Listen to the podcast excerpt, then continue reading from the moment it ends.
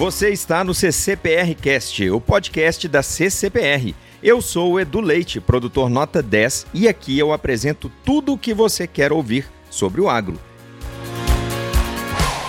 Olá pessoal, começa agora mais um E Agora Professora Mônica, com a nossa parceira, Professora Mônica Cerqueira. O tema de hoje é sobre o que fazer para manter a qualidade do leite, ou seja, dentro do programa Tudo nos Conformes. A professora Mônica já está aqui com a gente por telefone e vai comentar sobre os pontos que precisamos avaliar na fazenda para que a qualidade esteja sempre dentro do tudo nos conformes.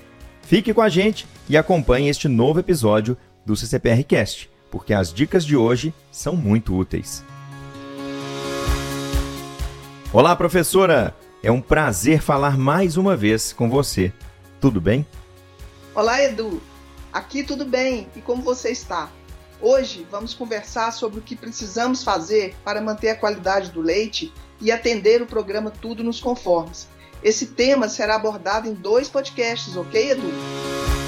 Combinado, professora. E só para lembrar, o que significa Tudo nos Conformes? Conta pra gente aí.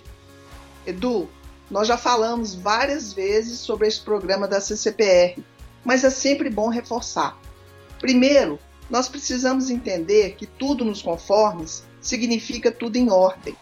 Quando falamos em termos de qualidade do leite, significa atender todos os parâmetros estabelecidos pela legislação brasileira e ir além, ou seja, ter melhores indicadores de qualidade. Para garantirmos que o leite produzido apresente conformidade em todos os parâmetros, precisamos primeiro adotar as boas práticas agropecuárias, que inclui a adoção de manejo correto e a garantia de bem-estar e de conforto animal, ou seja, controle de ambiência. Precisamos padronizar os procedimentos na fazenda e seguir as recomendações técnicas para a produção de leite seguro e com qualidade. Ótimo, professora. E o que significa isso na rotina da fazenda? O que precisamos fazer? Você pode nos dizer? Claro, Edu. Eu gostaria de destacar nove ações gerais que precisamos implementar. São elas: 1. Um, realizar ordem higiênica. Vacas com tetos limpos, desinfetados e secos. 2. Avaliar todos os dias o filtro do equipamento de ordenha, que deve estar o mais limpo possível. 3. Avaliar a condição de higiene dos tetos. 4. Refrigerar o leite rapidamente, 4 graus Celsius em no máximo 3 horas pós-ordenha. 5. Manter o leite refrigerado em temperaturas máximas de 4 graus Celsius. 6. Realizar a limpeza e desinfecção dos equipamentos de ordenha e tanque de forma adequada. 7. Avaliar a qualidade microbiológica e fisicoquímica da água. 8. Avaliar permanentemente, veja bem, Edu, permanentemente os resultados de qualidade do leite. E 9. Fazer o uso racional de antibiótico. Excepcional, professora. E como podemos verificar se as práticas estão corretas? Edu, para checar se as práticas estão adequadas, corretas, nós podemos aplicar um checklist para ver se tudo está sendo realizado de forma adequada. Nesse checklist, de acordo com a não conformidade observada nos resultados de qualidade do leite, podemos adotar as medidas gerais para a correção do desvio. Então, veja bem, o primeiro passo é identificar a não conformidade, marcando com um X o parâmetro que não está de acordo com a legislação.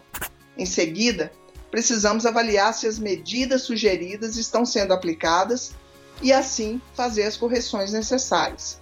Como já comentamos várias vezes, para controlar precisamos monitorar. Nesse podcast, vamos tratar das não conformidades relacionadas a três aspectos: antibiótico, contagem padrão em placas, ou seja, CPP, e contagem de células somáticas, CCS. Verifique as ações propostas e faça os ajustes necessários para voltar à produção de leite dentro do tubo nos conformes. Opa, e que tal começarmos pela não conformidade caracterizada por resultado positivo de antibiótico no leite? O que precisamos verificar, professora?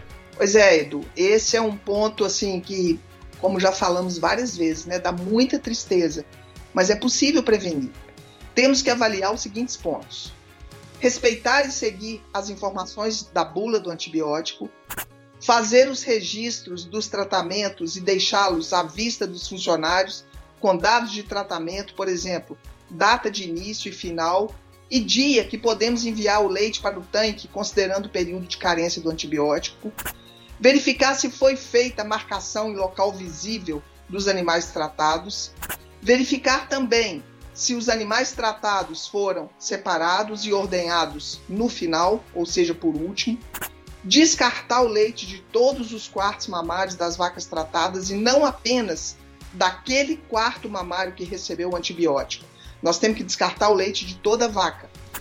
Anotar as datas de parto e do tratamento de vaca seca. Manter restrito o acesso ao armário de medicamentos veterinários. Designar responsáveis pelos tratamentos e treiná-los. Manter à vista a relação de animais tratados, bem como a data para envio do leite para o tanque, com segurança. E, por fim, manter uma comunicação simples e efetiva na fazenda.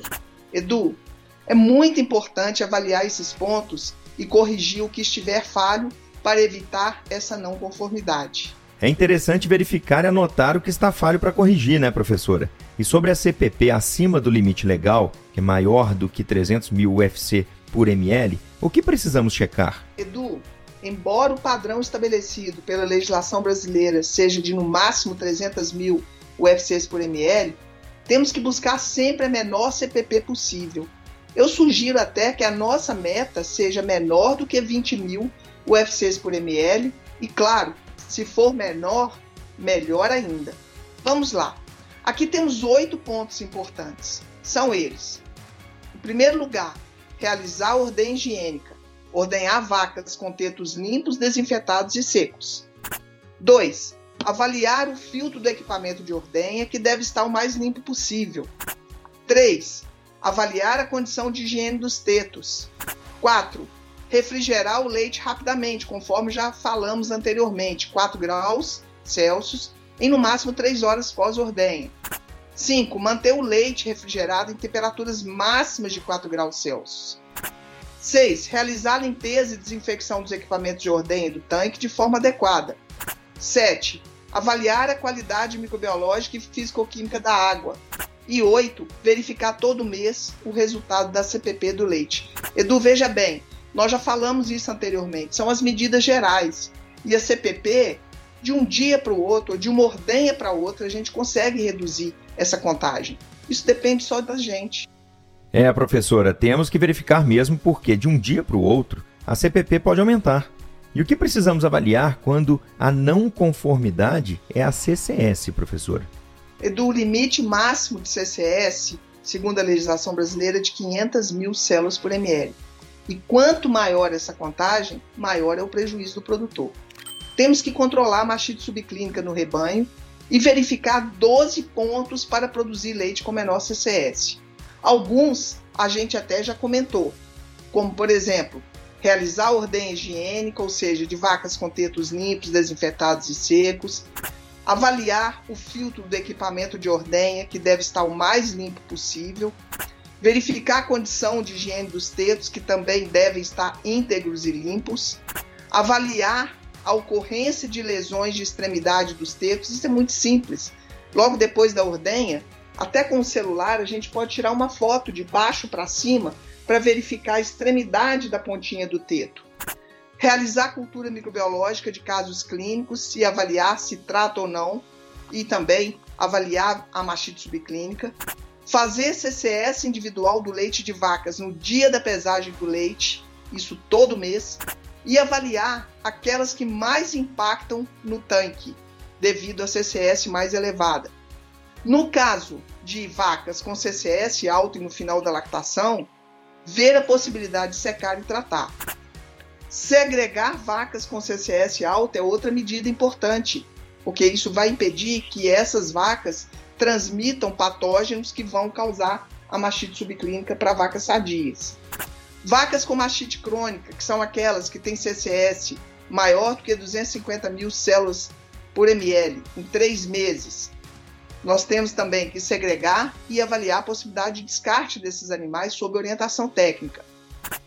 Precisamos também, Edu, avaliar a CCS e o histórico de patógenos ao introduzir animais de outras propriedades no rebanho. Isso é crítico. Também é importante verificar o pré e o pós-dipping. E aqui nós estamos falando de avaliação de procedimento e produto. Além disso, precisamos também verificar o tratamento de vacas secas e fazer manutenção do equipamento de ordenha. Edu, aqui não tem mistério. A prosa é simples e direta. Se o produtor e os funcionários avaliarem os pontos que destacamos aqui, o leite produzido terá qualidade e estará dentro do tudo nos conformes. Como já dissemos, não basta atender a legislação. Temos que buscar sempre produzir com mais eficiência e com os melhores resultados. Isso mesmo, professora. Essas dicas em relação ao que precisamos verificar são excelentes. Fique atento, produtor, e avalie o manejo da sua fazenda. No próximo podcast, trataremos de outros parâmetros de qualidade de leite para o Tudo nos Conformes. Fique ligado. Por hoje é isso. Muito obrigado por ter acompanhado até aqui o nosso podcast. Siga o CCPRcast e fique com tudo nos conformes. Até a próxima!